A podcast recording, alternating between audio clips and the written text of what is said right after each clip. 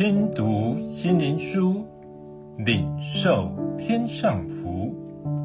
天路客，每日灵粮，第一百九十四日胜过自己。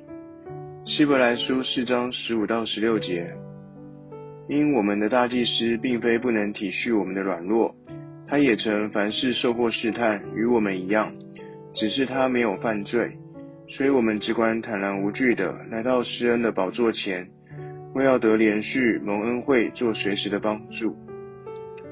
我们常受限于自己的软弱，我们的无能为力，所以当我们达不到或胜不过试探诱惑时，我们都以“我就是如此”来回应，让自己自暴自弃，或给自己解脱的言辞，不肯真实的去面对。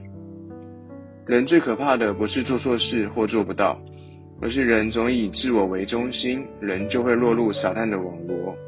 做得好就骄傲自义，跌倒失败就自暴自弃，为自己找理由。而更荒谬的是，以神的话为理由，减少自己的罪恶感。人真的只在乎世上事如何，而不在乎神如何。人只会拿神的爱为我们做错事的台阶，却不在意神的心意如何。这件事若是神，神会如何行呢？他会和我们一样的做法吗？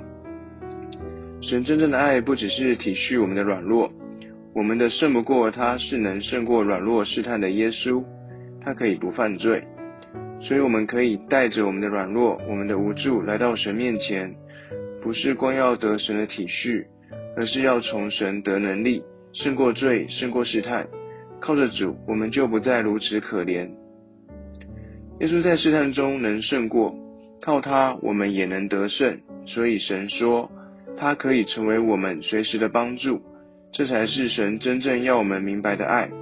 爱不是软弱，而是能胜过自己，胜过撒旦的一切网罗。靠着耶稣成为得胜者。